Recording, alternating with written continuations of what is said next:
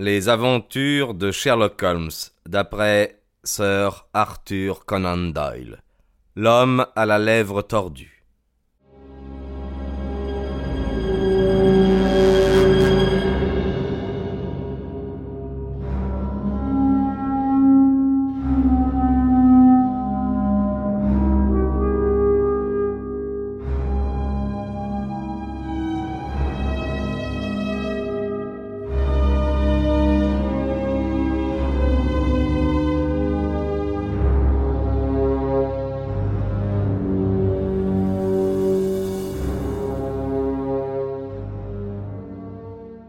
Nous trouvâmes bientôt, emmenés comme le vent, sur un large pont garni de parapets. La rivière boueuse coulait paresseusement au-dessous. Plus loin s'étendait un autre désert de briques et de mortiers.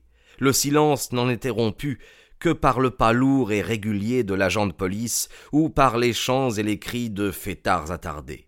Un nuage déchiqueté flottait lentement dans le ciel, et une étoile ou deux scintillait çà et là entre les déchirures des nuages. Holmes se conduisait en silence, la tête inclinée sur la poitrine, de l'air d'un homme perdu dans ses pensées. Cependant, assis près de lui, j'étais curieux de savoir ce que pouvait bien être cette nouvelle enquête qui semblait si fort lui occuper l'esprit. Nous avions couvert plusieurs miles, et nous allions parvenir aux abords de la ceinture de villas de la banlieue, quand il se secoua, haussa les épaules, et alluma sa pipe avec toute l'apparence d'un homme qui s'est rendu compte qu'il a agi pour le mieux. Vous avez une grande faculté de silence, Watson, dit-il. Cela fait de vous un compagnon inappréciable.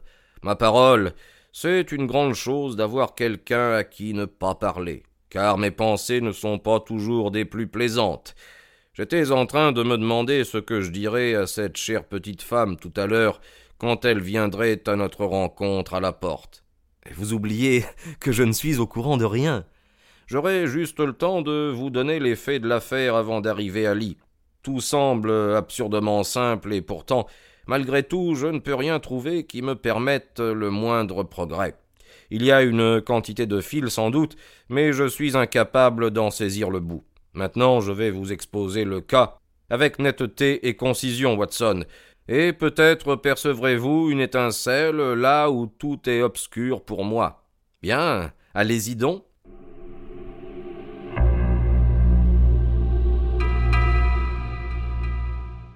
Il y a quelques années, pour être précis en mai 1884, vint à un monsieur du nom de Neville Sinclair qui paraissait avoir beaucoup d'argent.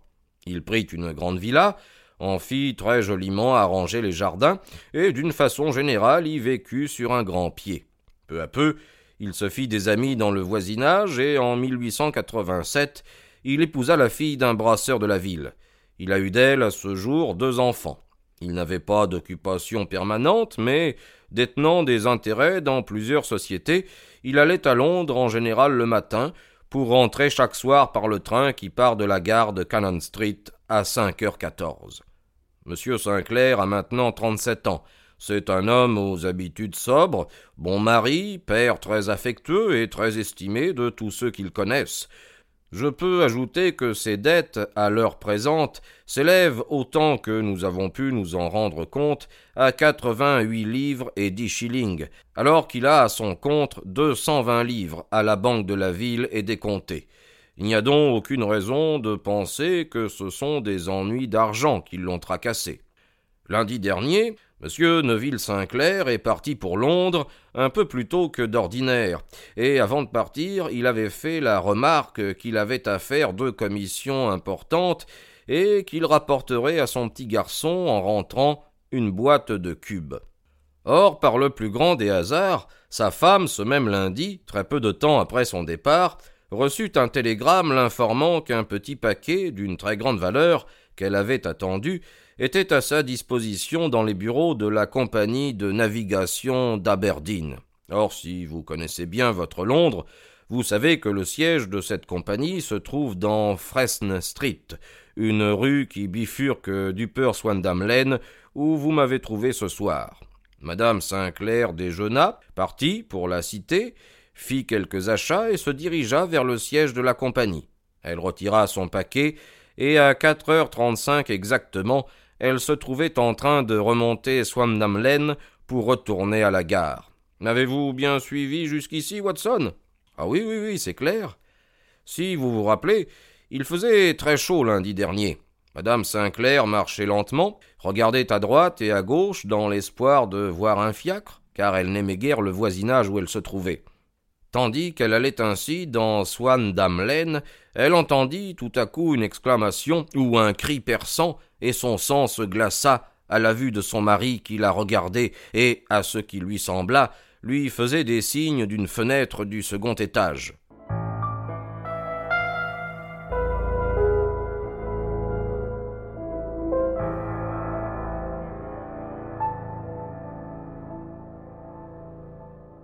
La fenêtre était ouverte et elle vit distinctement son visage, qu'elle décrit comme terriblement bouleversé. Il agitait ses mains frénétiquement dans sa direction à elle, puis il disparut de la fenêtre, si rapidement qu'il semblait avoir été attiré à l'intérieur par une force irrésistible. Une chose singulière, qui tira l'œil de cette femme observatrice, ce fut que, bien que son mari fût vêtu de sombre comme le matin en partant, il n'avait ni col ni cravate. Convaincue qu'il lui était arrivé quelque chose, elle dégringola les marches, car la maison n'était autre que cette fumerie d'opium où vous m'avez trouvé.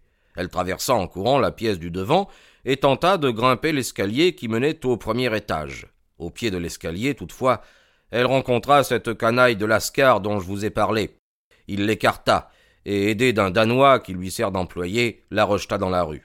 En proie aux craintes et aux doutes les plus affolants, elle courut en toute hâte dans la ruelle, et par un heureux hasard elle rencontra dans Fresne Street quelques agents de police qui, avec un brigadier, partaient faire leur ronde. Le brigadier et deux hommes revinrent avec elle, et malgré la résistance obstinée du propriétaire, ils se dirigèrent vers la pièce où M. Sinclair avait été aperçu en dernier lieu. Là, aucune trace de lui. En fait, dans tout l'étage, on ne put trouver personne à part un misérable estropié, hideux d'aspect, qui, paraît-il, logeait là. Et celui-ci et Lascar jurèrent avec force que, de toute l'après-midi, il n'y avait eu personne d'autre dans la pièce du devant. Leur dénégation était si ferme que le brigadier en fut ahuri, et on était presque arrivé à croire que madame Sinclair s'était trompée, quand, en poussant un cri, elle s'élança vers une petite boîte en bois blanc posée sur la table et en souleva brusquement le couvercle. Il en tomba une cascade de cubes d'enfants. C'était le jouet qu'il avait promis de ramener à la maison. Cette découverte et la confusion de l'estropié firent que le brigadier se rendit compte que l'affaire était sérieuse. On examina soigneusement les pièces, et tous les résultats concluaient à un crime abominable. La première pièce, simplement meublée, communiquait avec une petite chambre à coucher qui donnait sur le derrière d'un des quais.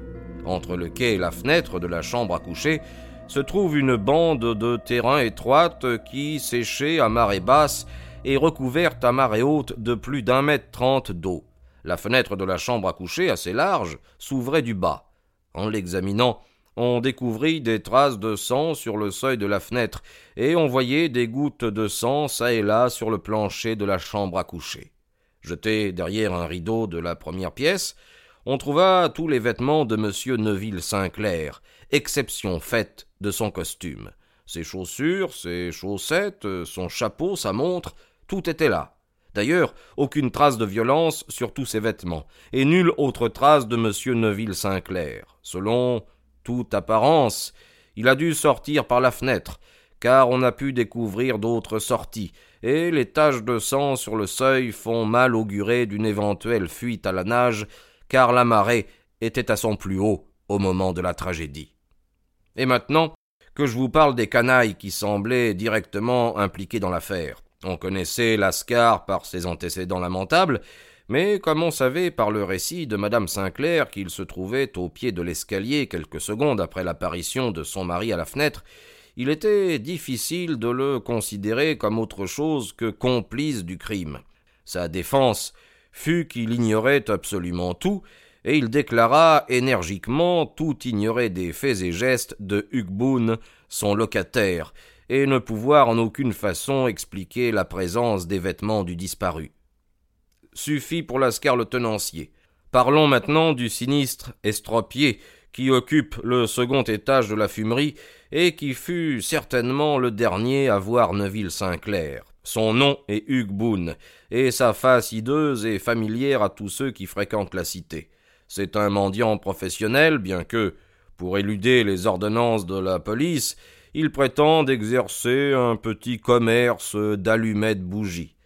À quelque distance, en descendant Riadmeadow Street, du côté gauche, le mur fait un petit angle, comme vous avez pu le remarquer. C'est là que cet individu vient s'asseoir tous les jours, les jambes croisées, sa toute petite euh, provision d'allumettes sur ses genoux. Comme c'est un spectacle pitoyable, une petite pluie d'aumône tombe dans la casquette de cuir graisseuse qu'il pose sur le trottoir à côté de lui. J'ai plus d'une fois observé le bonhomme, sans penser jamais que j'aurais à faire sa connaissance par nécessité professionnelle, et j'ai toujours été surpris de la moisson qu'il récoltait en peu de temps. Son aspect, voyez-vous, est si remarquable que personne ne peut passer près de lui sans y prêter attention.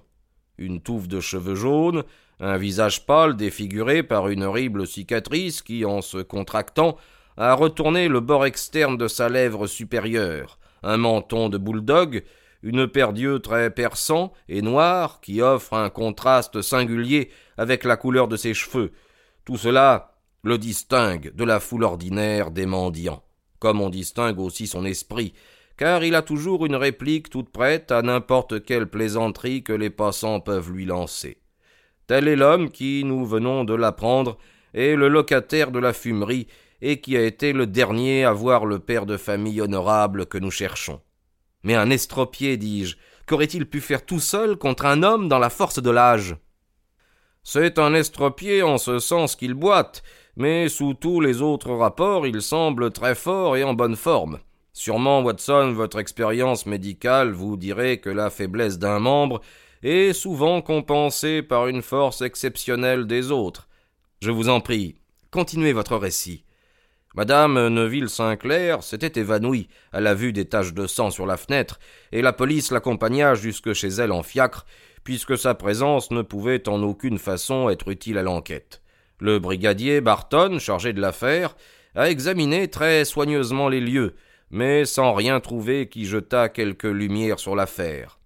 On avait pourtant commis une faute en n'arrêtant pas Boone sur le champ, car cela lui laissa quelques minutes pendant lesquelles il put communiquer avec son ami Lascar. Toutefois, cette faute fut vite réparée, et il fut appréhendé et fouillé sans qu'on trouvât rien qui permît de l'incriminer. Il y avait, c'est vrai, quelques traces de sang sur la manche droite de sa chemise, mais il fit voir que son annulaire avait une coupure près de l'ongle, et il expliqua que le sang venait de là, et ajouta qu'il s'était approché de la fenêtre peu auparavant, et que, sans doute, les taches de sang que l'on avait relevées provenaient de la même source. Il proclama avec force qu'il n'avait jamais vu M. Neville Sinclair, et jura que la présence des vêtements de celui-ci dans sa chambre était un mystère pour lui, tout autant que pour la police. Quant à l'affirmation de madame Sinclair qu'elle avait bel et bien vu son mari à la fenêtre, il prétendit qu'elle devait ou bien être folle ou bien avoir rêvé. On l'emmena au poste de police en dépit de ses bruyantes protestations, pendant que le brigadier demeurait sur les lieux dans l'espoir que la marée descendante fournirait peut-être quelque nouvel indice. Ce fut ce qui se produisit, mais on ne trouva guère sur la rive boueuse ce qu'on avait craint d'y trouver. Ce fut le vêtement de Neville Sinclair, et non Neville Sinclair lui-même qu'on trouva là, gisant à découvert quand la marée se fut retirée.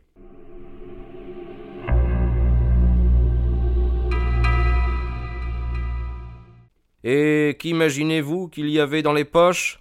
Ah ça, je ne saurais le dire. Non, je ne crois pas que vous le devinerez. Toutes les poches étaient bourrées de gros et de petits sous. Quatre cent vingt et un gros sous et deux cent soixante-dix petits sous. Rien d'étonnant que l'habit n'eût pas été emporté par la marée. Mais un corps humain, ça, c'est une autre affaire. Il existe entre le quai et la maison un remous impétueux. Il parut assez vraisemblable que l'habit ainsi lesté fût resté là, alors que le corps dépouillé avait été aspiré par le remous et entraîné dans le fleuve.